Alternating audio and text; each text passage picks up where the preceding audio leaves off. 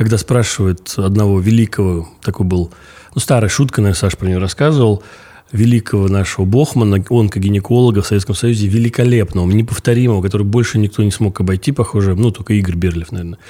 А его спросили, правда вы, что онкогинеколог номер один в Советском Союзе? Он сказал, нет, я, я номер два.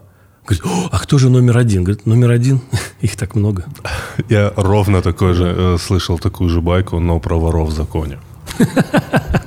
Оу, всем привет, это Куджи подкаст. Подписывайтесь на наш канал или не подписывайтесь на наш канал. Управляй своей жизнью сам.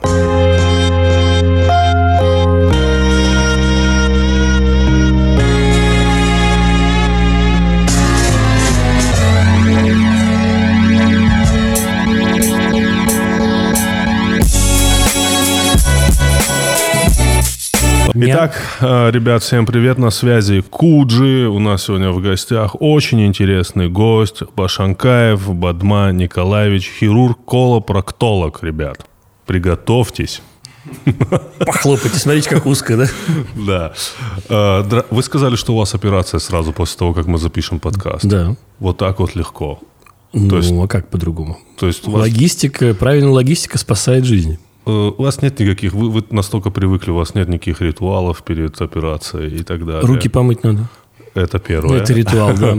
ну, Думать позитивные мысли. От пациента я прошу всегда только одно. Если человек не готов со мной выиграть эту борьбу с болячкой, ну, там онкология, к сожалению, то это не мой пациент, и я немножечко всегда так спрашиваю, вы мне доверяете? Да, нет, нет. Если я чувствую сомнения, видно, когда люди сомневаются, по глазам видно. Колопроктологи, они еще те психологи, все видно. И если человек малейшее сомнение есть, я говорю, вы знаете, давайте возьмем тайм-аут. К счастью, у большинства вот моих состояний онкологических есть и неделя, и две подумать.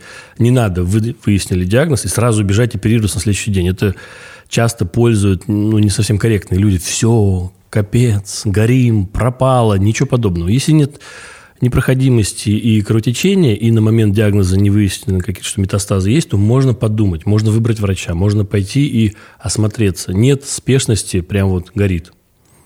Если человек не победитель, то мы ждем, пока он станет победителем в голове, а потом только оперируем. Я не убеждаю, я рассказываю свой план лечения. Если человек не согласен, у нас совершенно много в Москве э, колопроктологов, которые хорошо оперируют рак когда спрашивают одного великого, такой был, ну, старая шутка, наверное, Саша про нее рассказывал, великого нашего Бохмана, онкогинеколога в Советском Союзе, великолепного, неповторимого, который больше никто не смог обойти, похоже, ну, только Игорь Берлев, наверное.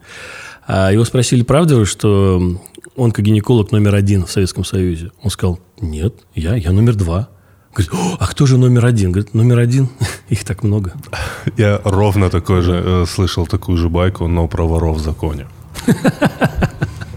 Я боюсь провести параллели, конечно. Ну, возможно, в каждых профессиональных э, сферах есть доля конкуренции и доля такого аккуратного цинизма. А скажите, вот вы вот, вот сегодня у вас операция, вы еще и прилетели откуда-то?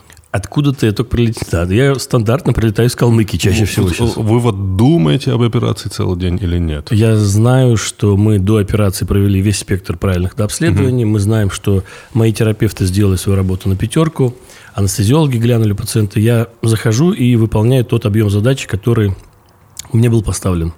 Как, знаете, как когда спецура наша, которая с автоматами бегает в командировке, они говорят, объем задачи поставленной командой не выполнен, рядовой такой-то, разрешите. Ну, то есть, э, когда ты много работаешь в этом направлении, э, все должно быть идти по рельсам. Не надо сюрпризов. Я поэтому не очень не люблю сюрпризы. Когда там, ой, мы сейчас вот там сделаем тебе сюрприз. Не, не надо. Все должно идти ровно. Я знаю, что мы посмотрели этого пациента, назначили правильную операцию, его правильно подготовили, мы сделаем свою работу, и все будет ровно, как надо. Самая а, скучная операция – это скучная операция. Самая, да, вообще лучшая. самая лучшая операция – это не сделанная операция, а вот самая скучная такая ровная, спокойная. Мы же не играем в бирюльки, мы же не подкасты записываем, которые раз и стер. Мы не стираем подкаст. Посмотрим, может быть, мы сотрете. Да. А, а вот хорошо, а бытовые проблемы у вас нет? Обиделся, обиделся. Не, не, я не обиделся. Мне просто вот интересно, а, как бы с точки зрения...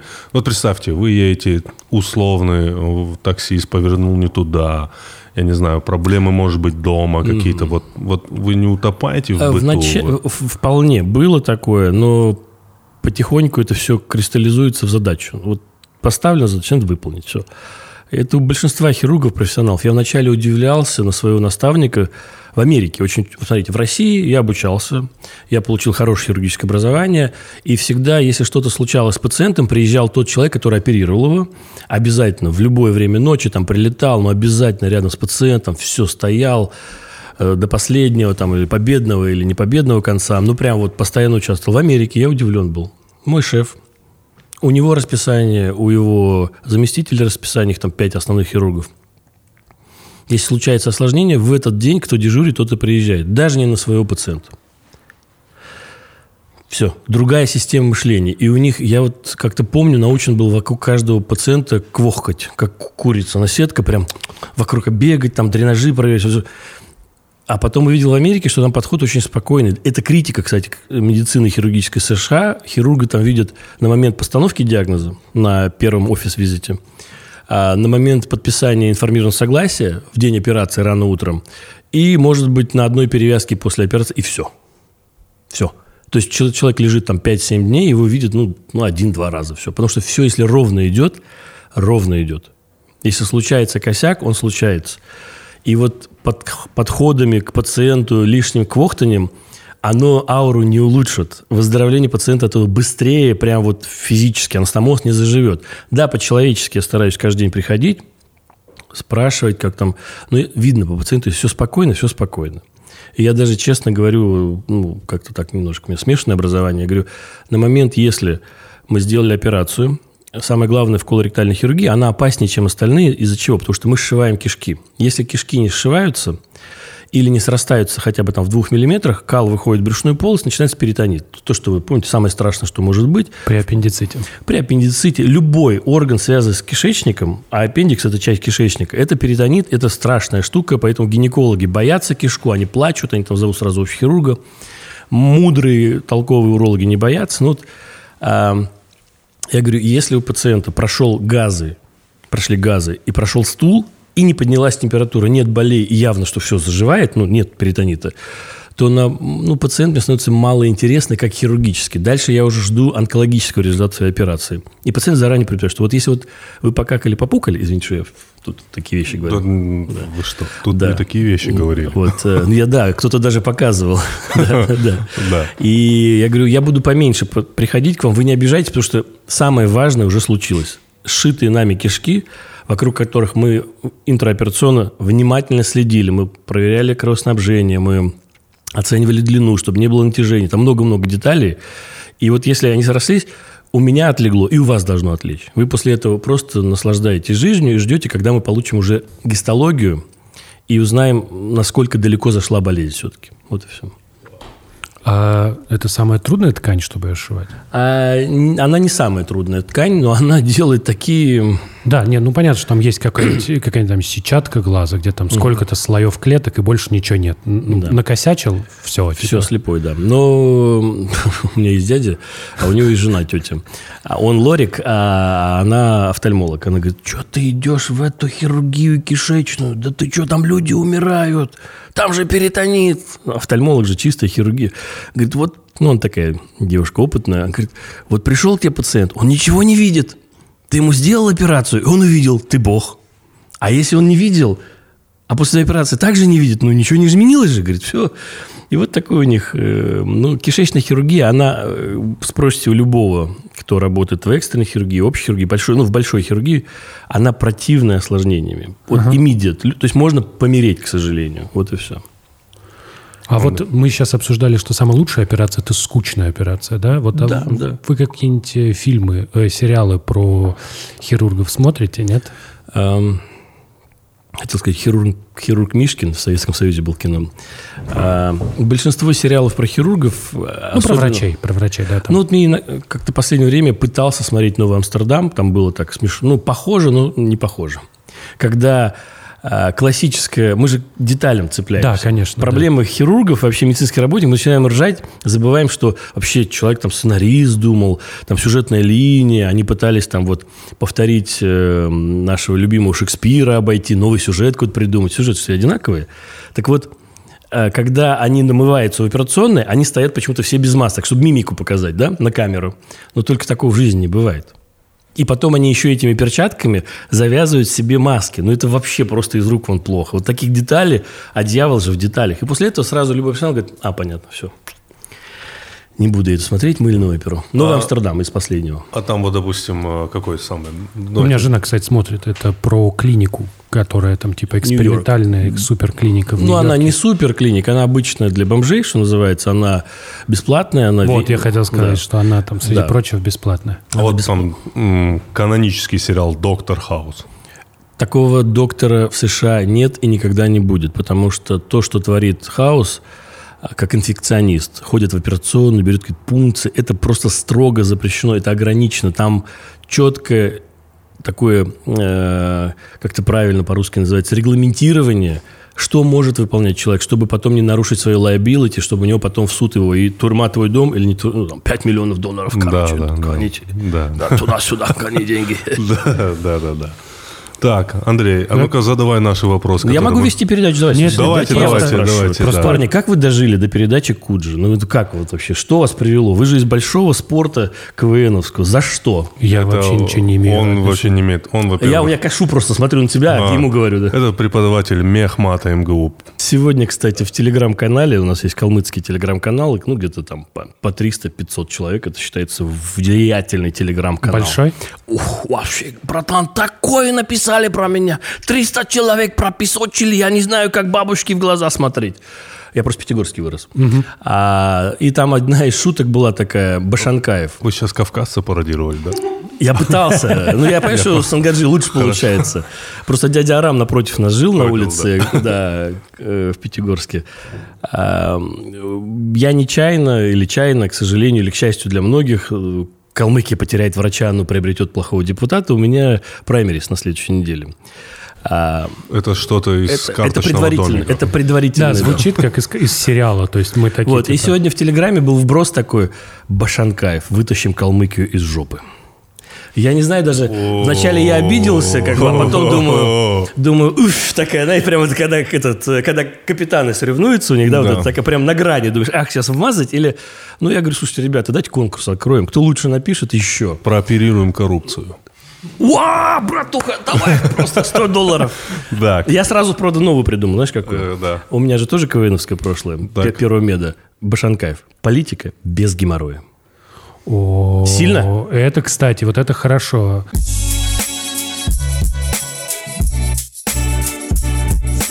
Всем привет! У нас новая рубрика от профи. Редкий сервис называется. В ней мы обсуждаем редкие необычные профессии. Сегодняшняя профессия, профессия – обнимальщик животных, Тимур. Обнимальщик животных. Да, сколько, ты думаешь, зарабатывает обнимальщик животных? Во-первых, э, что входит в его работу? Давай, смотри. Обнимать животных. Вот Чаще всего обнимальщики животных обнимают пант. Вот это такая, там еще бывает обнимают вамбатов, но это сложнее. Это не такая милая профессия, как может показаться, потому что ты должен обнимать диких животных довольно долго, ты их обнимаешь. Вот, они пока растут, им нужно, чтобы их держали, вот, чтобы они чувствовали себя хорошо, но при этом параллельно ты должен следить за их состоянием, ты должен знать их привычки. В общем, ты выступаешь нянькой. Но называется это все гораздо более мило обниматель животных, обниматель панд. Вот сколько получает обниматель панд? А, обниматель панд в каком эквиваленте? В долларах, в долларах. А, 2000 долларов и 8 тысяч лайков. А, кстати, во-первых, это правда, потому что ему нужно еще панд фотографировать. Так. То есть он отвечает еще за фотогеничность. Вот, 2700, почти угадал. Угу. Вот. И вдобавок, вдобавок входят дополнительные выплаты за травмы при обнимашках. Вот это тоже, да, вот хочешь сказать, ну как же? Травмы при обнимашках. Эти же маленькие панды, ты гуглишь, они же все такие милые. Они, когда им два года становятся, они становятся жутко агрессивные. То есть ты их обнимаешь, она тебя может, например, цепануть. Поэтому ты получаешь денежку еще за то, что ты получил травму. Плюс ты обнимаешь вообще-то дикое животное. Все как-то себе представляют панд, как, знаешь, кунг-фу панды, я не знаю, там такие все симпатичные. Не все так представляют. Да, я надеюсь. Угу. Вот. Например, в дикой природе ты знал, наверное, нет, что панды а, обмазываются конским навозом. Им от этого теплее, он притупляет ощущение холода. Поэтому вполне возможно, вот ты обнимаешь милое, милое животное такое классное на фотографии, тысяча лайков, а оно еще смердит. Вот так. А оно еще в дерьме. А оно... С вами была рубрика от профи «Редкий сервис». На профи вы не найдете обнимателя панд, но найдете, например, аниматора в костюме панды, человека, который починит вам забор, или, например, тренера по бегу. А можно это сделать быстро и просто, а освободившееся время потратите на общение с родными. Кстати, с тренером по бегу во время бега тоже можно обниматься. Но это не будет бег.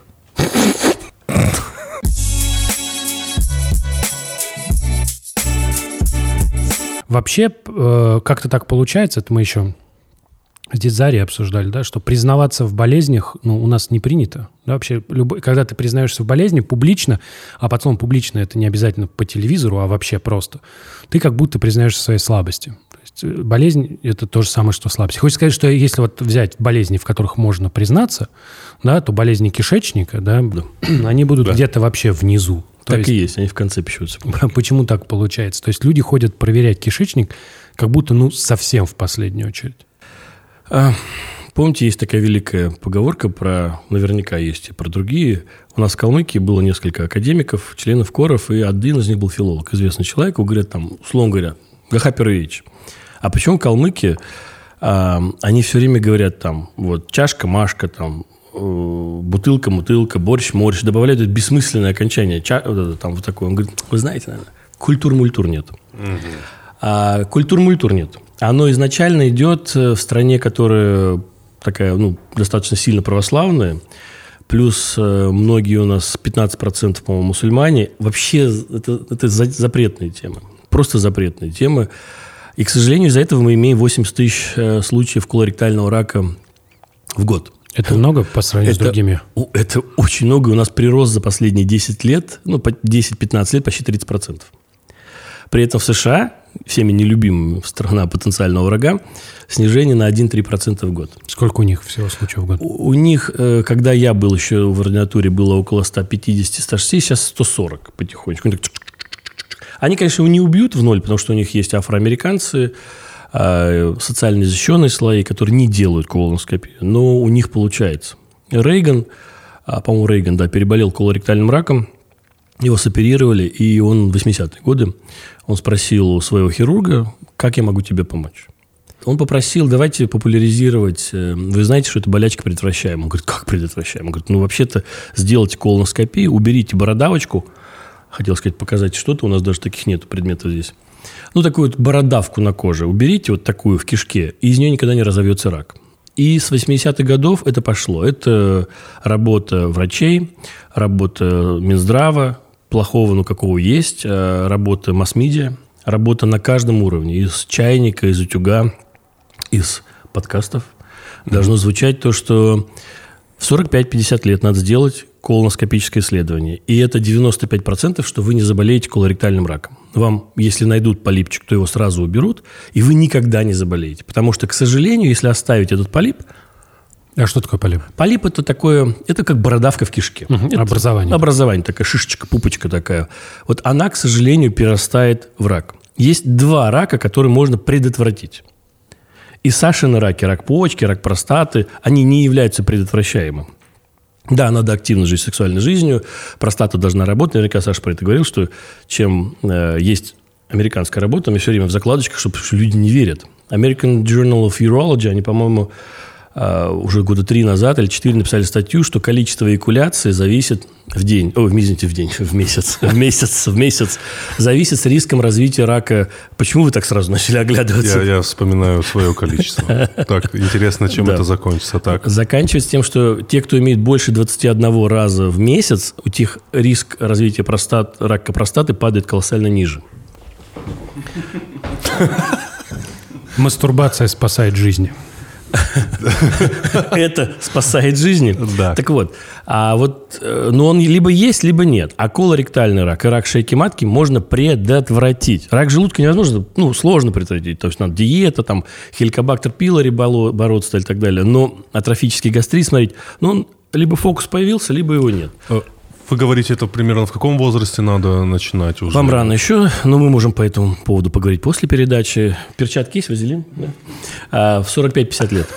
45-50 лет. Да, я давно привык, что над моей профессией так много подшучивают, что я выработал такую схему отработки, знаете, да, как, как типа это? заранее, да. типа вот вы сейчас хотите пошутить, а я уже пошутил, и вот уже вот вам вот так, да. Получается? Да мы как-то и не хотели а, шутить, мы довольно как-то, ну как, это же понятно, приходит человек, говорит, у меня, что, пацаны, через два часа операция, онкология. Часок сейчас поболтаем, потом я подорвусь. Кофе шикарный, кстати. Кофе хороший. А еще, если не сложно. Прям кофе божественный. А, можно мне тоже? С сахаром. В одном уважаемом учреждении, э, в очень богатом учреждении, у меня друг там работает финансовым директором. Я говорю, слушай, ну вот надо помочь там медицине. Он говорит, наш не помогает никому. Я говорю, в смысле? Он говорит, ну как тебе сказать, вплоть до того, что вот если ты ко мне придешь в гости, моя секретарша принесет мне и тебе кофе, мы поговорим, но если я, как вице-президент, пойду с другим вице-президентом в кафетерий разговаривать, мы заплатим за свой кофе. Угу. Я говорю, в смысле? У вас еще нет бесплатного кофе? Вы там первая организация по деньгам в России. Он говорит, нет. Нет. А, что, вспомнить копейка рубль бережет? Неплохо. Да. неплохо. Нормально? Нормально? Да, да, да. Пойти условно сделать колоноскопию, это очень, особенно для мужчин, это очень, ну, такая, ну, типа, не сильно решаются на это люди. Вот как, как, как, как, как, как с этим быть? Наше поколение очень лайтово, очень спокойно. То ли вода камень точит, то ли копейка рубль бережет. А, ну, наше поколение, люди старше там 35-40 лет, уже спокойно. Прям вообще так. Прям вот надо, надо, все. Поколение чуть старше, 55-65 там и так далее, их надо уговаривать, объяснять им причину. Но я их ловлю, правда, на, всегда на одном. Я говорю, вы как, дети выросли? Он говорит, да, нормально, там горжусь. Я говорю, что, внуки скоро будет? Он говорит, да вот, уже на подходе там. Я говорю, а в детский садик хотите, чтобы внучка пошла? Он говорит, да пойдет. Я говорю, а знаете, если будет колоректальный рак, 84, эм, 80 тысяч людей заболевает колоректальным раком в год в России, 50% из них умрет в этот же первый год от момента диагноза. Как вы думаете, это работает или нет? Люди такие, как в смысле? А я вот слышал, что у нас там на Марс мы скоро полетим. Да, мы полетим, но колоректальный рак жесткий в этом он, он, он не полетит, да? Он, дай бог, чтобы он остался здесь, на Земле. Вот и все. Вот. И люди понимают, начинают. Плюс постоянная работа ваша. Я говорю так. Мама, папа есть? Любите, цените? Давайте, заставляйте. Вода камень точит. За полгода, год в итоге человек дойдет до мысли. А есть еще вариант классный. Как человека убедить, что все-таки надо? Пока кровью, кровь струей не польется из заднего прохода, ну, значит, уже там все. Есть варианты у нас есть э, тест, называется иммунохимический тест Каллана скрытую кровь. Это когда крови вообще не видно, там 50 нанограмм. Это что-то вот, ну, вот в пальце в носу поковыряться, даже вот там будет столько крови, uh-huh, и этот тест ловит это все. И он иммунохимический только на гемоглобин человеческий. Ну, если вы не каннибал и не ели вот ту колбасу, которую недавно я слышал, сам человеческий гемоглобин нашли, uh-huh. то этот тест будет положительный. А знаете, что надо сделать? Вот у кого беременные были женщины? У меня. А заодно поднял руку, да? Не-не-не, Вот почему? тест не отличается. Только там писают, а там какают на него. Вот все. Вот. И все. И вот просто видно две полоски. Уху, две полоски, значит, надо Ох. идти делать колоноскопию. Нет. А вот теперь маячок, маячок, как в том анекдоте. Положительный тест колоноскопию кровь. Жизнь закончилась? Нет. Потому что из 100 тестов, которые мы сдадим, людям старше 40 лет, они в России, кстати, бесплатно в программу диспансеризации входят. Только надо следить, чтобы был иммунохимический тест. 5% будут положительные. Всего лишь 5. Это немного. Из этих 5% 20-30 э, будут полипами, которые мы, собственно, ищем. 70% почти будет ничего, это будут больные зубы, гастрит, там что-то такое. Ну, что-то выделило кровь. Прикусил губу, там, не знаю, получил. Угу а только 3, 5, 7% будут раком. Представляете, из 100, 5, из этих 5 вот такая вот идет дихтомическая. Кто, вы же Мехмат, давайте рассказывайте, как это? Очень мало. Очень, очень, очень мало. Правильно, 149 миллионов, а население у нас каждый год всего лишь по 80 тысяч. Это как город Элиста, извините. Но это много.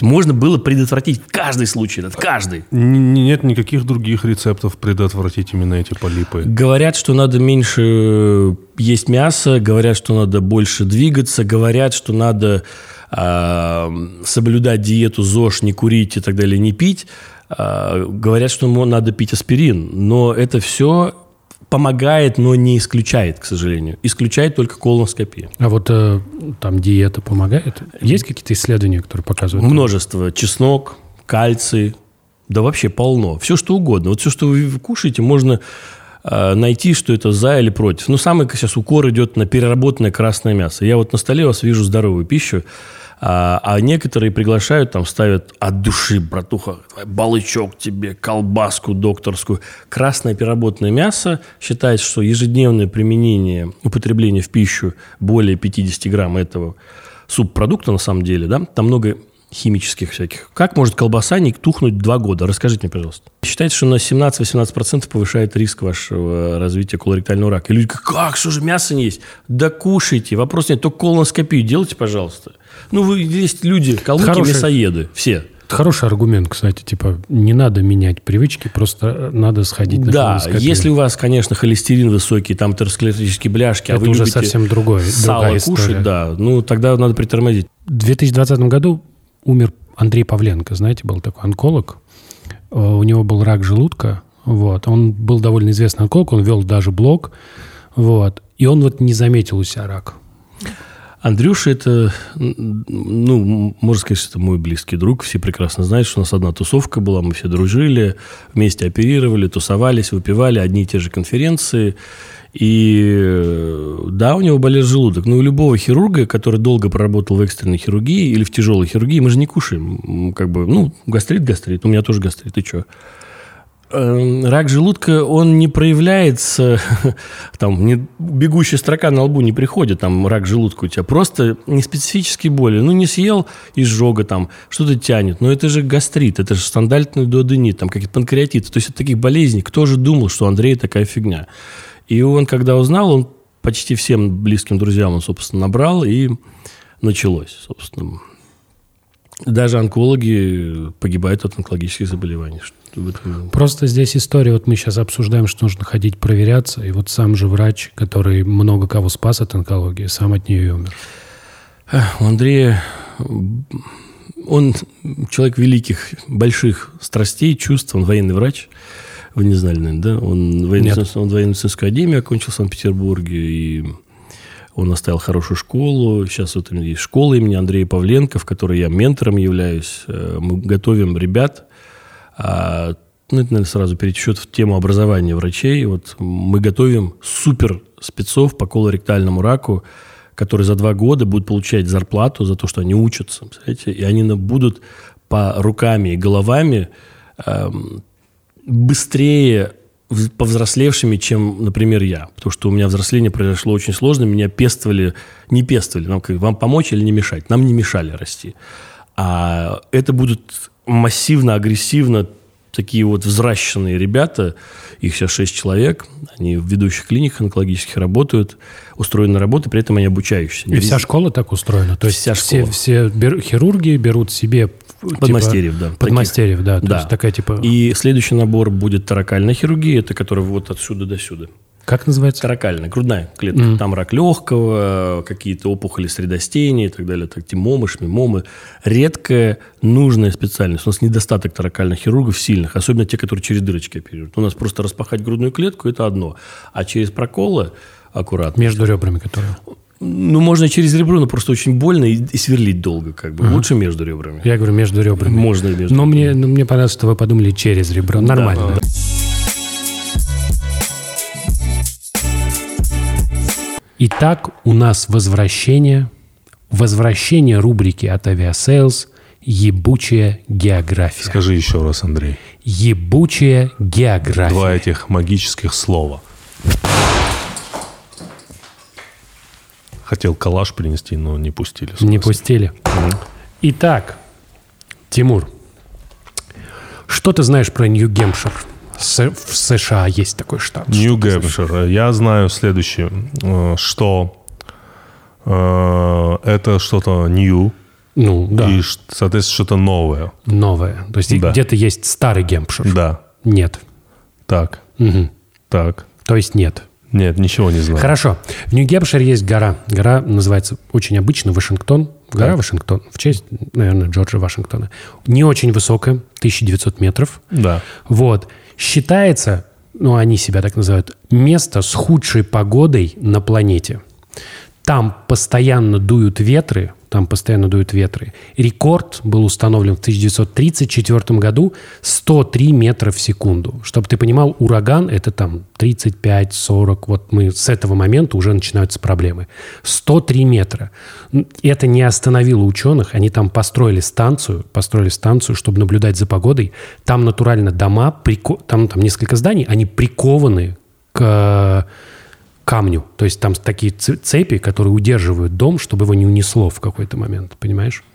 Вот. И там еще вдобавок, ну, чтобы ты понимал, холодно, да, там бывает до минус 40, но при таких ветрах это ощущается как минус 60, минус 70. То есть там живут люди? Они туда приходят, да, изучать науку. Вот ради науки они вот туда поднимаются и даже там что-то делают. Вот это да. Ты знаешь, кстати, вот историю про плоских прямоугольных котов. Ты не знаешь этот мем? Нет. Там, короче, я работал в ленте. Здрасте. Да. Э, там был, была такая история, что однажды ТАСС написал новость, вот написал новость в ленте, что э, в Москве летали коты, что в Москве были такие сильные порывы ветра, что они подняли в воздух котов.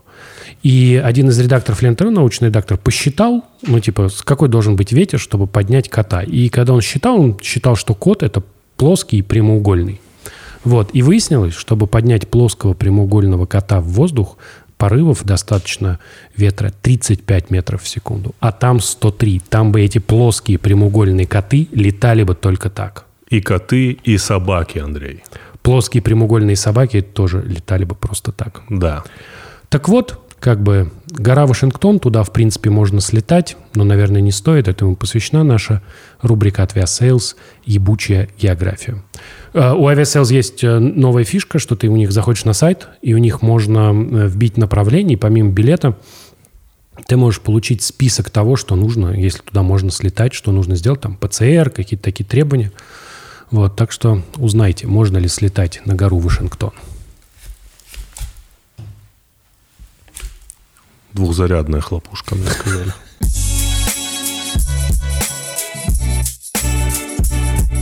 Да, такой тоже вопрос э, прикладной. Э, что, как правило, чаще вызывает рак прямой кишки? Да? Это питание, экология, генетика. Вот какая здесь погрешность? Никто не знает на 100%. Есть всего лишь 5-7% раков, которые генетически обусловлены. На сегодняшний день, так мы думаем, это синдром а Линча, такой смешной, да, Линч, ну, легко запомнить. Туш, там, туш, Линч, как, да. а, как апартеид Линч. Да. На самом деле он американец был, и как бы вообще у него все хорошо было, Генри Линч.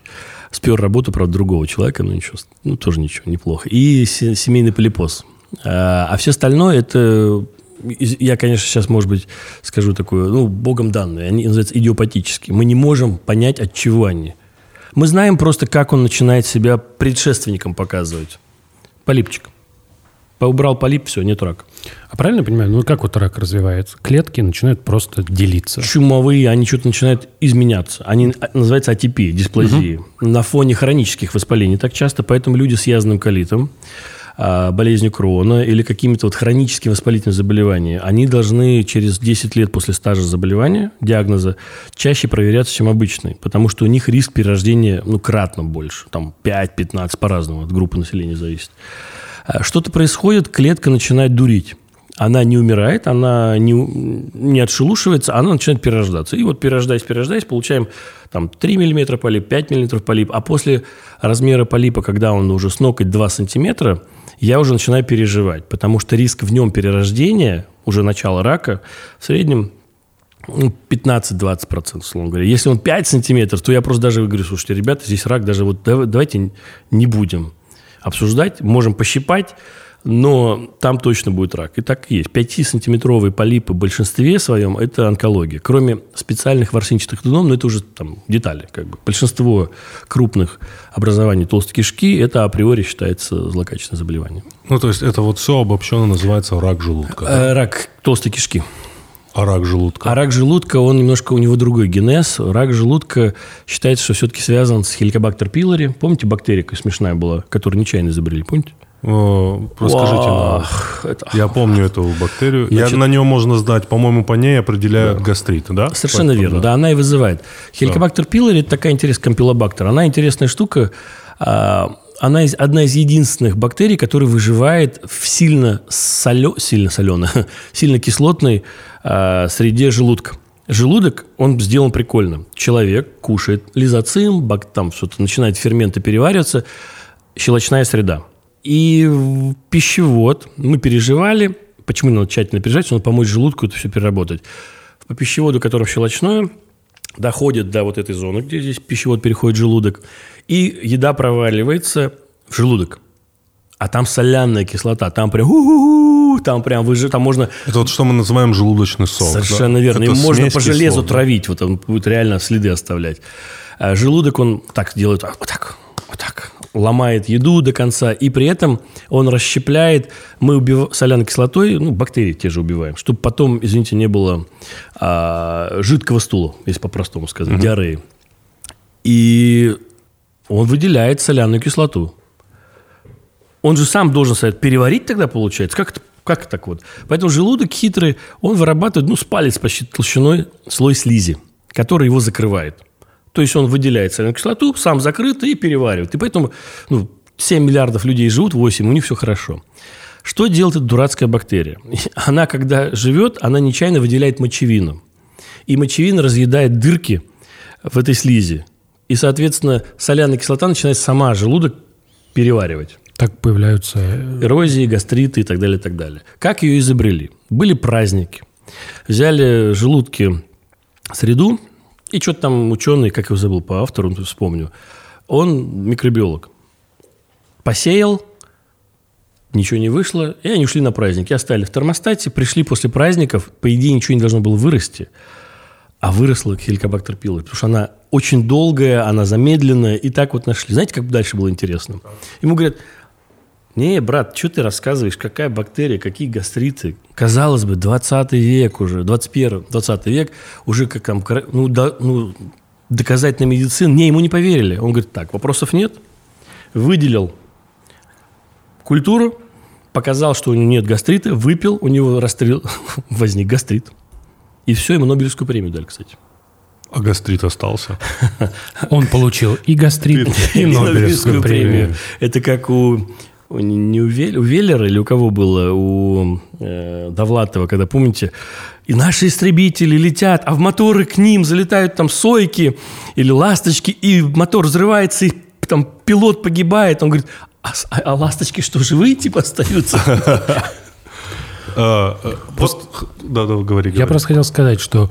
А это вот... э, это же главная же проблема с медициной, да? Ее столкновение с наукой. Консерватизм. Конечно. Хирурги самые консервативные. Ну, просто это не только хирурги. Ну, первые... первые э, ну, как бы вот с гепатитом-то, когда там определились каким из окончательно, с последним. Я еще даже не определился. Там, знаешь, сколько гепатитов? Ух.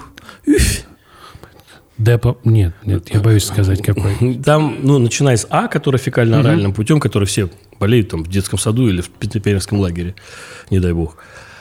А, Б, который сложный, который можно вакцинироваться. С, который дурацкий, потому что он вызывает рак печени, гипоцеллярную карциному, но от него теперь есть интерфероны, и он вылечивается. Раньше эта стоимость лечения была там миллионы, сейчас там, ну, за какие-то умеренные деньги или бесплатно по ОМС можно вылечиться, кстати.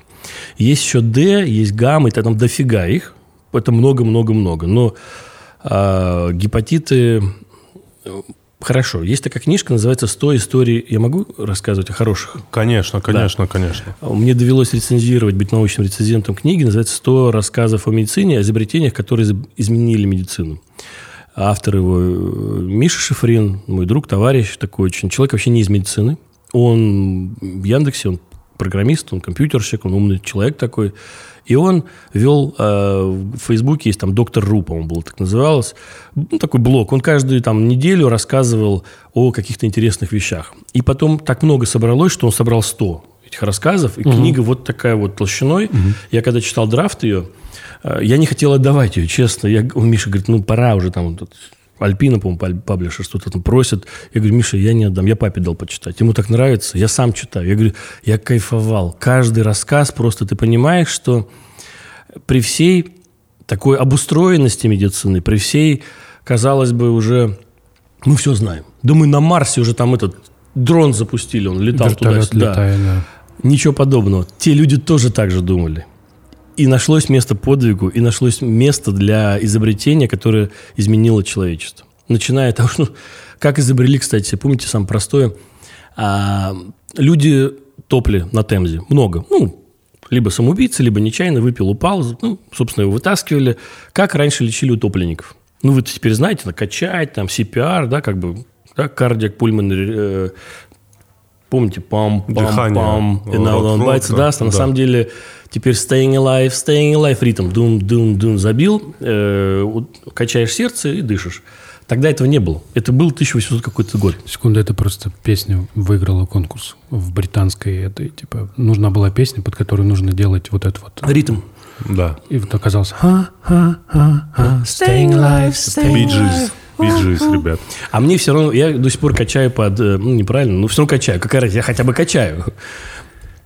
Там, там, там, another one bites the dust. Да, понятно. Пам, пам, пам. А это кто? Это Queen. Queen. Все, все, все, Я- простите. Заканчиваем все. Все, заканчиваем, все. С кем мы сидим? Что за люди окружают До свидания. нас? Так вот, вдыхали дым в прямую кишку, чтобы откачать утопленника.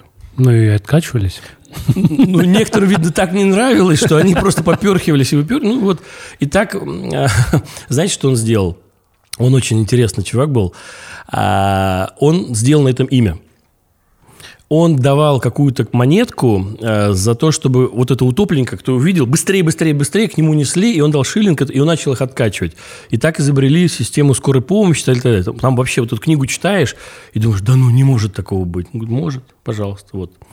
А, про искусственную почку, как там вообще сделано было. Брали целлулоид с немецких каких-то там самолетов, снимали, работали в каких-то водяных условиях, но научились фильтровать э, почка, ну, как бы форменные элементы. То есть такие были чаны огромные. Сейчас это вот такой аппаратик вот этот, помните? Книга достойная, прям чтиво такое. А самое главное, мне нравится в Мише дьявол в деталях. Он сделал две закладки. Одну роз, э, красную, а другую золотую. Я говорю, Миша, нафига две закладки? Что за фигня? Чё... Он говорит, книгу, ну, книга не дешевая иногда бывает для некоторых семей. А эта закладка муж читает, эта закладка жена читает. Грамотно? Забавно, если вырезать э, из контекста, когда вы говорите, ну, он сделал две закладки, и выложить в телеграм-канал Калмыкии. Красную и желтую. Красную и желтую. Бадма Башанкаев сделал две закладки. Нет, Миша Шифрин. А я просто Друг. читал- да. Да, друг, Бадмы, Один Башкирия. друг Бадмы умнее, да. сделал две закладки. Хорошо, а, а вот э, такие тоже а, обычные вопросы. Значит, а диета. Вот диета. Мы, Есть- мы говорим да. от гастрита до рака, да, то есть, соответственно, там же много еще болезней, да, может быть. Вот диета. Вот, э, а Вот вот мы, пон- Сейчас мы поняли, что мы нужно, чтобы как-то про хилокобала... Бактер.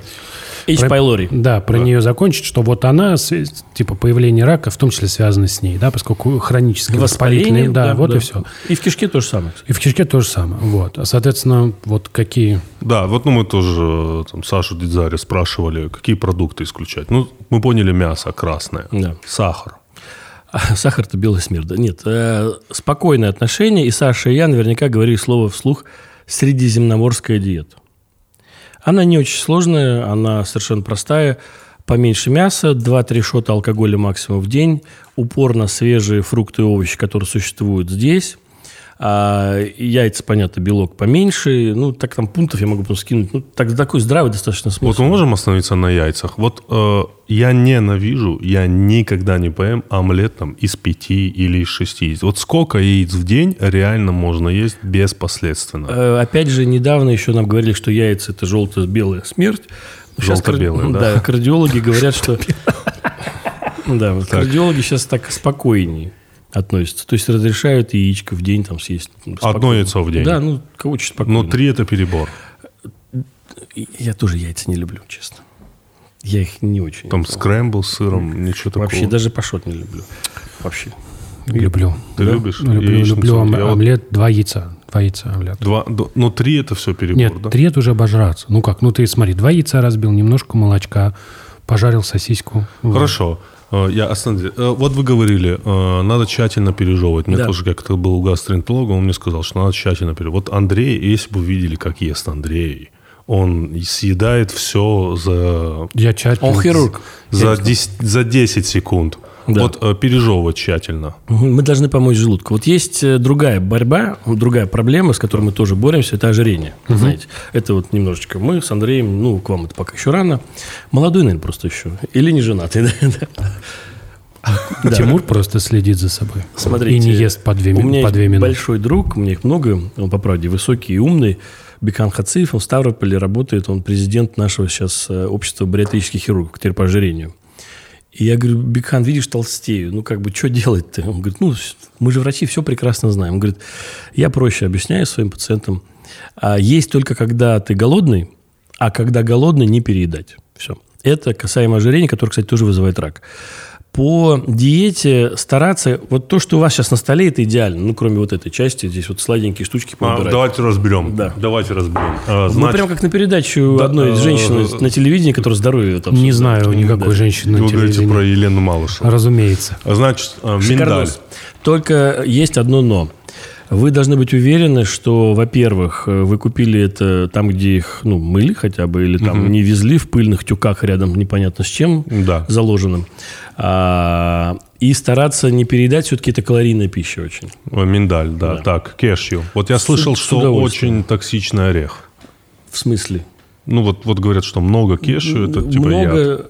Проблема в том, что не надо съе- есть килограмм. Окей, ребят, кешью, хорошо. Изюм. С удовольствием. Это Сахар нет? Сахар, да, но опять же, не ешьте килограмм. Если вы хотите заменить а, чай с сахаром, вы вполне можете взять пару изюмок или э, вот э, фиников Финики. с удовольствием. То есть да. финики это тоже, что называется, Зам- топ. Ну, топ для чего? Ну, Как, как, э, как исключение... замена сахара. Как исключение свек- свекольного сахара, да. Ну, допустим, во время Рамадана... мы- А коричневый, э, да, коричневый сахар лучше свекольного. Есть такие мифы, легенды, которые придумали некоторые производители. Ну, конечно, я говорю, ну так-то же там примерно то коричневый- же самое. То же самое, да? То же самое. Абсолютно. А сахарозаменители, вот эти всякие таблетки, которые я такие, никогда их не добавлял. Если у вас есть проблемы, у вас э, есть гликированный гемоглобин повышенный, у вас нарушение толерантности глюкозы, преддиабет, что называется, ну, тогда вопросов нет, пожалуйста. Ну так-то обычному человеку зачем? Окей, грецкий орех. С удовольствием, издалека на мозги похоже. да. Да, нормально. Значит, я не знаю, что это. Это, это, ш- мармеладка какая-то. Мармеладка нельзя. не очень. Мармеладка no, ребят. Мармелад no. А устав- Значит, это тоже какая-то, да, Да, зеленая, это изумруды. А вот чернослив, курага. С удовольствием. С удовольствием. Хорошо. Э, Такой другой вопрос. Вопрос, вот вы говорили, э, им вдыхали дым. Вопрос курения, кальяны, сигары. Ужасно. Все, что... Все это... Просто То тотальный. Мы понимаем, что есть рак легких, но что происходит, когда дым попадает туда? А он попадает, я так понимаю. Да, и самое противное, что он не сразу показывает свой результат. Ведь э, рак легкого тоже, к сожалению, предотвратить очень сложно. То есть не, даже не курящие, к сожалению, заболевают, но курящие чаще. Принято считать, что на сегодняшний вот момент есть установка. Если вы старше 50-55 лет, вы курите больше 30 лет пачка в день, или 15 лет пачка, 30, по-моему, лет пачка в день, то вам надо уже делать низкодозовые КТ легких. Потому что это помогает на очень ранних стадиях поймать э, начальные формы рака легкого. Если начальную форму рака легкого, которая бо- меньше ногтя поймать, то человек живет счастливо, вообще, и он, все у него хорошо. Если эта штука там 2-3 сантиметра и есть метастазы лимфоузлы, то, к сожалению, по поводу сигарет, ну, вы знаете, что в Российской Федерации будет сейчас приниматься закон, что пачки, скорее всего, будут вообще обезличены. То есть вообще будет не видно, что за- марку вы курите. Только на них будет там написано импотенция, рак легкого. Что там еще пишут на сигарете? Потому что не Это курю, же не помогает ни хера. помогает. Помогает? У нас, э, к, сожал- к счастью или к сожалению, у нас снизилось потребление алкоголя, и у нас потихонечку снижается по курению. Вообще удивительно, да? Да-да-да. Я нас- скажу честно по себе, я раньше курил. И я помню те времена, когда ты заходишь в супермаркет, перед тобой огромная витрина. Ну, такого выбора сигарет, ну, я мало где видел вообще. Это прибрали, ты уже об этом меньше думаешь. Потом, когда появились вот эти пачки Рекламу убрали. да, да. Убрали рекламу. Маркетинг Может быть, вот убрали. это, потому что вот э, был- было же какое-то исследование, которое показывало, там уже в разных странах разные размеры, там нет почти корреляции. Типа убивает импотенция и огромная фотография, там, я не знаю, разложившегося горла. В целом люди Не, ну там ребенок там мертвый, там, Ну да, Да, может, там много. Да, А короче, кальян, кальян. Кальян это как э, в зависимости, ну понятно, от 20 до 40 сигарет считается. А самое сейчас противное скажу, причем я-то очень спокойно отношусь, когда мы с друзьями там раз в три месяца кто-то что-то сделает. Он вкусно пахнет. Мне нравится, когда вкусно пахнет. И женщина, когда вкусно пахнет, нравится. Это кальян вкусно Да. пахнет. А кальян с, э, в даль, на Дальнем, хотел сказать на Дальнем Востоке, на Ближнем Востоке, в странах, где он популярный, согласно исследованию рентгенологов, это первый способ передачи туберкулеза. Не думали никогда? Приходит кальянщик, который вам там раскурил, пошел к соседям, раскурил, потом еще раз раскурил, а кто его знает, что случится? Может быть, кто-то в этот момент в активной форме. Кальянные трубки кто видел, как стерилизуют? Я что-то не помню такого, чтобы их прям стерилизовали и мыли, как в больнице. Их просто помыли ёршиком, Да. и они так висят, как эти, как чурчхеллы такие, да? И что там живет, как оно живет? Ну, я так понимаю, когда курим кальян, э, мы больше дыма вдыхаем, чем сигарет. Вот что с этим дымом в желудке бывает? Вот он вот, вот когда Попадает, попадает. Считается канцероген. канцероген, да? Да. Вот или с некоторые говорят карциноген или канцероген, неважно. Вот мне интересно, как с ним справляется вот ну, там желудочный сок, вот это вот все. Он просто остается, осаждается, если много курит, то, к сожалению, риск рака больше. А все чего печально все время так? А Или нет, вы- это, это просто практичные вопросы, А. чтобы, чтобы мы понимали вообще. Да, это- стараться меньше. Я понимаю, что все, что вкусное и приносящее удовольствие, оно, к сожалению, явно бьет по здоровью, но ну, ну, ну, совсем гедонистом не надо быть.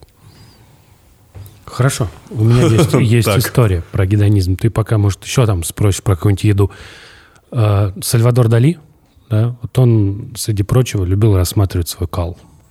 Он- Молодец. Да, он с утра сходит в туалет, он даже вот в дневник вел, ну, типа, что получилось. Умный человек. Да, он э, считал, вот он очень, он же был такой очень эксцентричный, это не очень понятно, это было от души или это вот была часть маркетинга, потому что благодаря своей эксцентричности он переехал в Америку и стал очень знаменитым и популярным.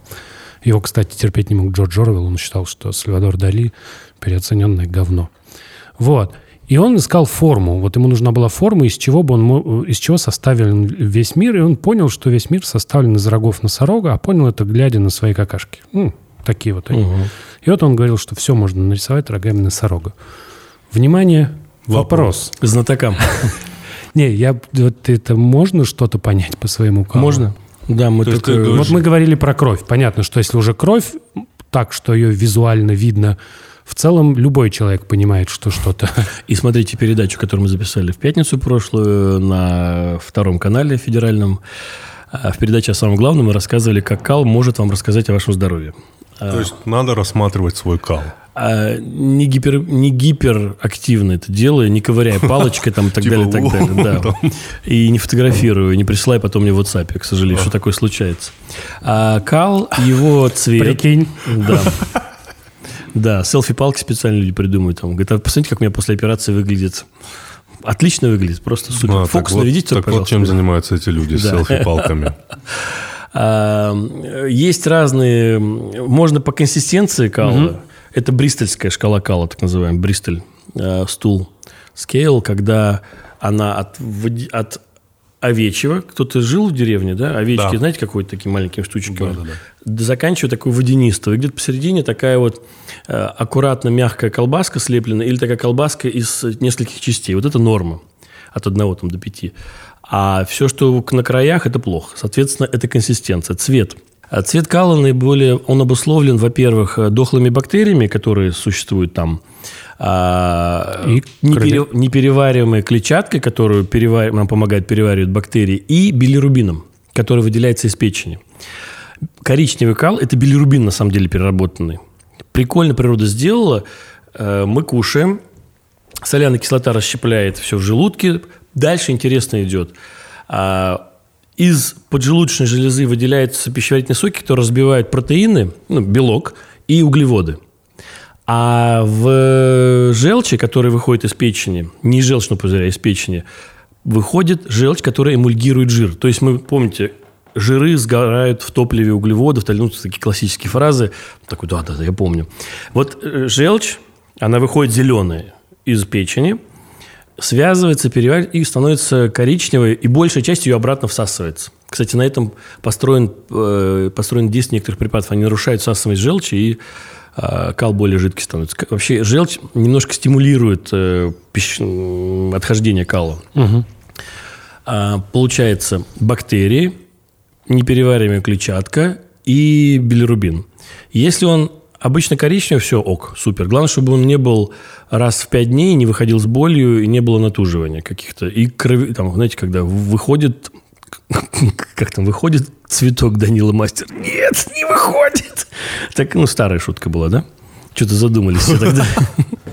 Выходит, да. Да, и э, красный цвет, понятно, либо вы свеклу наелись, либо у вас там достаточно много крови. Черный цвет – это э, либо вы принимаете препараты железа, либо что-то съели накануне, либо у вас кровит сверху что-то из пищевода или желудка, в желудке связывается с соляной кислотой или 12-перстной кислотой, и становится железо черное, ну, кровь становится черная. И выходит она в виде черного стула. Значит, это высокое кровотечение какое-то. Ярко-красная, свежая алая кровь – это геморрой, опухоль, язвенный колит, что угодно. Извините, что я так Отлично. Вообще нормально, да. А я слышал, подождите, вот такую байку, что это цвет связан с красными кровяными тельцами мертвыми. Э, Я вас расстрою. Селезенка является кладбищем для эритроцитов, а в норме в кале крови не должно быть вообще, как и в моче. Голодание.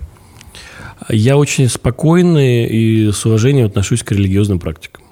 Это Если- религиозная практика, не медицинская практика. Это вс- любая умная религия, она построена на понимании, что нельзя постоянно жрать, нельзя прелюбодействовать налево и направо и так далее. Ну, то есть, как бы вот здравый смысл. Если а, люди будут поститься там в разные конфессии, по-разному. У нас, кстати, сейчас буддистов идет тоже Урсасар. А, он, кстати, по-моему, с Рамаданом перекликается, да, по, по срокам приблизительно. По-моему, Рамадан уже Ну, в закончился. смысле, ну вот как-то вот они так мы прям в стык в стык идем. А, они же все древние... У наших уже закончился. Да. Здравствуйте. А, И тут смотрю, пятница, да. А, разгружать надо организм, конечно. Я очень спокойно отношу, но болящие, беременные воины не, не должны, насколько я помню, заниматься, потому что ну, можно пострадать, так скажем. А, Вот как бывает, как это называется? Когда, знаете, целый день едят только сельдерей, там, или два дня едят только, или там пьют только фреш. Вот это вот полезно, вот такое? Такие адские, это какие-то адские диеты, да? Вот мы сейчас Ну, вот, про да, такое, да, да. Я плохой диетолог, честно скажу. Вообще во всем здравый смысл. Не, а так это же вопрос, Нет, вот, вот это именно- как отражается, типа, ну... А, Если у человека нет подспудно какого-то безумно язвенного колита или какого-то гастрита с язвами, эрозиями или жесткого хронического панкреатита, то вполне спокойно можно. Перед э, выполнением вот этих вот всех безумных диет все-таки надо посоветоваться со специалистом. Ну, как-то здравый смысл говорит. Ты машину покупаешь, приходишь в технику, говоришь, я могу 200 на ней сделать? Говорит, можешь. Ну, один раз как бы. Э, Ну, как-то вот, ну, так, не перегибая палку. Мне нравятся люди... А, пришла пациентка вчера, кстати, в Калмыкии.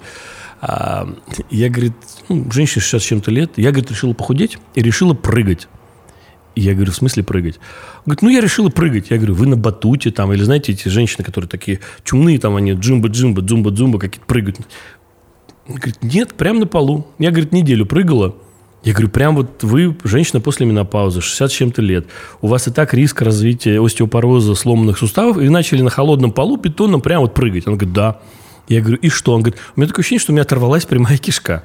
Ну, как к этому относиться? Ну, слушайте, ну, посоветуйтесь с врачом. Ну, что, сложно, что ли? Я не могу понять.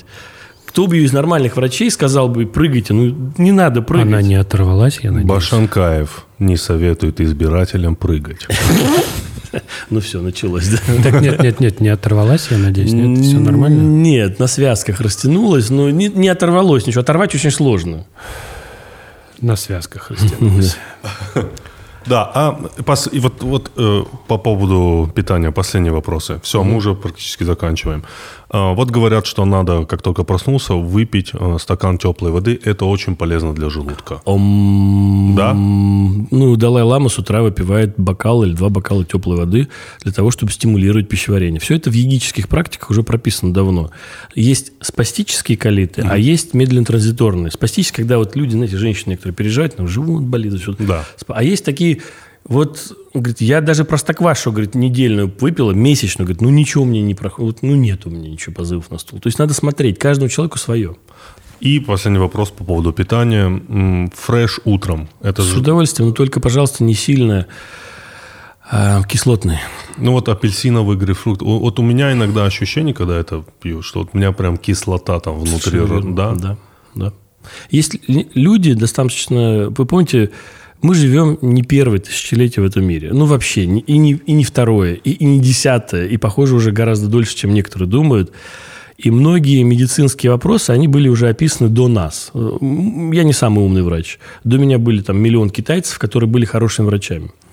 И там же все это было описано приблизительно. Сейчас это, конечно, все издеваются. Там желтая желчь, красная желчь, там чуть-чуть. Э, холерики, сангвиники. Помните вот эта классификация людей? Ипохондрики. Нет, это что? Ну, вот ипохондрик, пожалуйста. Эпо- Да, это да. что-то, что это означает? А, Ипохонд- Сангвиник – это вот, э, вот наш друг Вот. Георгий. Вот он сангвиник, да. Такой, ух, Так, так, он Доктор- ипохондрик. Потом... Ипохондрик такой, ну, он думает, задумчивый, такой, что-то кольнуло, надо подумать, что такое кольнуло иногда. Ну, тут и так внимательно. Ну, есть э, холерики, они такие вот, э, они, ой, все пропало. Ну, такой ослик Иа такой, все, все капец. Ну, так, вот все приблизительно было описано. Просто сейчас вот в этот момент у нас доминирует э, западная медицина, и она прям вот все там, вот только доказательная медицина так далее, и так далее. Люди уже смотрели, что не всем все одинаково подходит. Ну, зачем человеку, который худощав явно, у него... Помните, язвенники все достаточно худые все. То ли непонятно, то ли от болезни они худые, то ли их э, типаж больше подходит для... э, Язвы. Да, язвы. А, поэтому не надо кислые соки напиваться. А самое смешное, если вы хотите уж совсем пользу сделать, помните, почему а, в яблочно-морковный фреш добавляют иногда масло? А, сливочное. Не сливочное, это в калмыцкий чай добавляют. А, сметанки или масло какого-то растительного, капельку, потому что есть жирорастворимые витамины D, Е, К, как дека у гитары. Вот они только жирами всасываются. Они на, на холостую с водой не всасываются вообще. Поэтому они просто вылетают. Поэтому все, э, ну, здравый смысл, посоветуйте специалистам. Почему? Древние религии, они на то и древние, они пытались людей защитить от чего-то. Все издеваются над обрезаниями, а ведь подумайте, в климате, который очень жаркий, который пустыня, э, не часто есть много воды, и накопление смегмы под крайней плотью, Саша вам про это объяснял, это рак полового члена, чаще, чем в других э, территориях. Согласитесь? Поэтому обрежьте, будет спокойнее, не будет умирать человек от какой-то бессмысленной болезни. Пост тоже имеет смысл. Э, В религиях заложен здравый смысл. Не надо прям вот критично там, о, все дебилы, они там, там ничего не знают, а мы вот самые умные, мы поколение там X, Y, Z, там какие буквы после, кстати, Z будут, интересно. По новой будет? АА. А, а, о, triple A, да. Не, сначала 2А. Два, а, окей, Ну, как это- батарейки. В табличке Excel, если у тебя буква заканчивается, там дальше идет АА, АБ. Да, М, да. я понял. Да. Э, Я... Нельзя думать, что мы самые умные на сегодняшний день. Вот внимательно, если смотреть, лекарства некоторые сейчас, откуда они появляются? Те хитрые американцы или там, ну, фармацевты, провизоры японцы, они смотрят на традиционную старую медицину, а, те же китайские какие-то смеси, оттуда выцепляют активное вещество и начинают с ним Ну, с другой, Шаманить. с другой стороны, как бы традиционная медицина, которая в плохом смысле традиционная, она же постоянно дурит людям мозги. Вот э, тут видно, э, кому как повезет. Самое смешное, что и некоторым гомеопатия помогает. Парад гомеопатов – это когда один гомеопат просто на пустой улице идет вместо десятитысячного парада. Да, ну, такая. Серьезно. Ну, это гомеопатический парад. Один просто. И последний вопрос. Кока-кола, которую часто, часто советуют пить, когда у тебя болит желудок. Кто? Фамилия этого человека. Кока-кола. А Санта-Клаус. Санта-Клаус, да, ему тоже это отбашляли, да, откатами. Смотрите, Кока-Кола в чем четко помогает, сейчас будет смешно, и те, кто беременные или кормящие, можете отойти от экранов. Есть э, такой термин, называется безоар. Слышали? Нет. Ух, как вы не слышали? Уф, уф, уф. Ух. Безуар – это то, что мы находим в желудке э, у некоторых пациентов, когда они начинают активно блевать. Мы думаем, о, там рак, заходят гастроскопом и смотрят, там такой лежит клубок. Вы когда-нибудь воронье гнездо видели что-то такое? Ну, вот такое вот Да, гнездо. да, да, гнездо. Там либо клубок волос, называется трихобизуар, либо фитобизуар из растений, либо из ли- различных лекарств. Помните, хурма вяжет рот. Это такая хурма веселая вяжет рот такая. Да, Да, такая. да, да. А, есть вещества, которые, связываясь с соляной кислотой, они как клейки, как прям замазка такая. Это, кстати, не жвачка. Жвачку можно съесть, ничего не будет. Ну, не у всех, но у большинства ничего не будет, если так. Э, Дисклеймер, да. Не надо глотать Сейчас жвачку. такой миф рухнул, Да. да, просто, потому что, ну, и, аппендицит от семечек тоже Да. не возникает. Как, как жить теперь, да? Не возникает. Нет, надо... Все, грызем семечки. Да, я просто грызу, у меня горло болит потом. А, трихобизар – волосы, фитобизар – растения и лекарства всякие, например, дига- эм, по-моему, ну, какие-то лекарства, они очень любят смешиваться с желудочным соком, вот слизью, получается такой комок, который не переварим. Прям видно, таблетка лежит такая пачками. Э, Нерастворимое Не рас- в не- желудке. они прям вот, они склеились. Бабушка, дедушка забыла, что надо было выпить утром, вечером. Она решила в обед все выпить. И они просто ну, не успеют. И вот так накапливаются. У некоторых такое бывает. Почему-то у вас только лекарства вызвало вопрос. Почему вас не вызывает вопрос волосяные? Волосы? Волос. Ну, Это есть- был мой следующий вопрос. Не, почему люди есть нервные, которые жуют волосы? Да, поэтому Ты серьезно говоришь? Да, есть такое. Женщины. От нервов Да. Едят волосы. Жуют, Девчонки, поднимите жуют. руки. Жуют вот А, почему он коротко стрижен? Ты же понял, да? Смотрите. Если э, фитобизары – это удел мужчин и женщин где-то 45-30 там, лет, ну, когда хурмы, я обожаю хурму, я хурму просто обожаю. Я могу Я её королек топ. больше люблю. А вот у вас риск, э, Чего? что он это склеится там весь. Хурма Королек? Королек, да. Э, Хурма, есть же вот просто обычная хурма, которая такая м, сладкая. Ты Это королек? Ложка ешь. Нет, мягкая Да, хурма, да, но вот не хорошее. А королек твердый, который грызть надо, да? Да. Да, ну вот у вас чуть Но повыше там риск. много йода. А для чего вам столько йода? Вы уже, к, сожалению, к счастью, вы уже дебилом стать не получится вам, извините. Это там много йода, это было. это было... Вы разрушили мою любовь. А, трихобизар – это удел девочек 18-25 лет. И это, ну, к сожалению, часто признак такого душевного расстройства. Переживательность. Она много думает и нечаянно ест волосы. И эти волосы не перевариваются.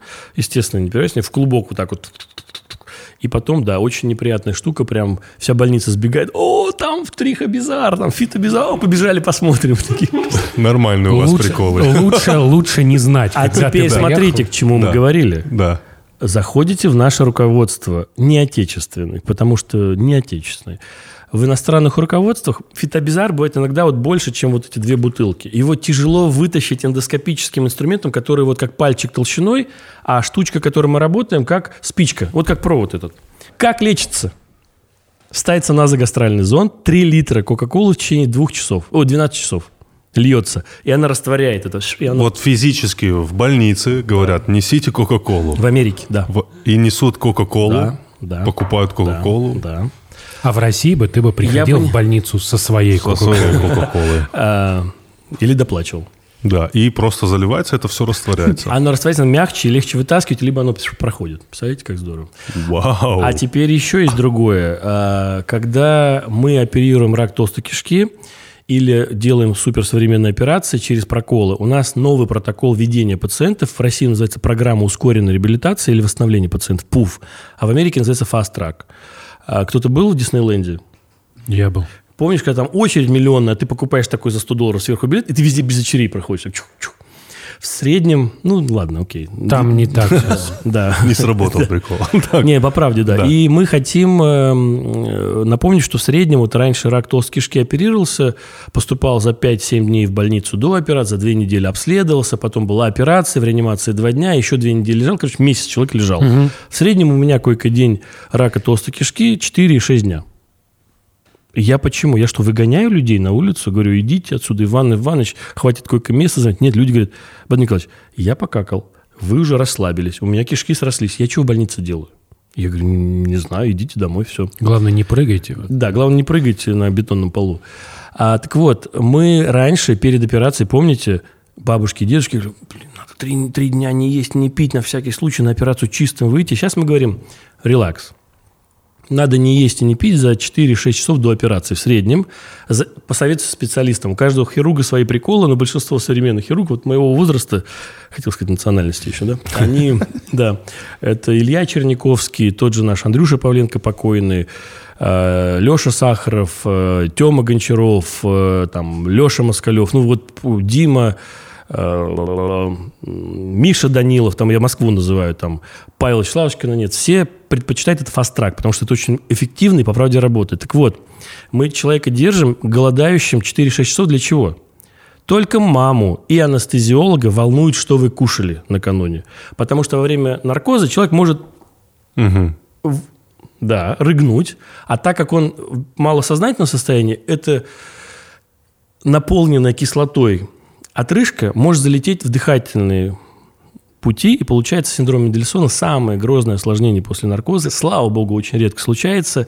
Кислое содержимое с бактериями, непереваренное, попадает в чистые девственные легкие, начинается пневмония, и процентов 68 человек просто погибает. Поэтому нельзя есть до, до операции, по специалистам. Но highly carbonated э, drink is allowed. Мы за два часа даем э, вот немножечко Кока-Колы. Ну, только, опять же, молодым. Пожилым лучше не надо, потому что у них меньше все это, дольше уходит. Угу. Но сладкую воду мы даем. Вау. Подма, спасибо огромное за этот а очень будет часть 2, я так понимаю, да? Очень интересный разговор. Спасибо огромное. Мы Спасибо. вынуждены вас отпустить на операцию. Я могу сказать что-то? Да, да конечно. Да. А, невероятно рад, что вы приглашаете врачей, особенно калибра Саши Дизари, потому что это настоящий наш лидер. Это сейчас президент Ассоциации молодых урологов в России. Да, кстати, поздравляем да, его. Саня молодец, красавчик, он из правильной семьи, у него мама профессор, она тоже колопроктолог, кстати. И приятно, что вы сегодня так вот пригласили, но можно вы будете где-то так текстом внизу писать кто не сделал колоноскопию в 45-50 лет, передачу смотреть не имеет права. Так, не смотрим Куджи, если вы не сделали колоноскопию. Или как это говорится? Колоноскопия. Надо, колон, колон, да. надо просто, чтобы... В, если ты откроешь паспорт, если да. ты откроешь паспорт, написано, да. что в 45 менять надо паспорт. А надо, чтобы там было написано в 45 сделать колоноскопию. Все. Да. Браво, я уже так думал, но ЗАГСы отказываются. Отказываются? Ну ладно, хорошо. Спасибо, ребят. Спасибо огромное. Спасибо.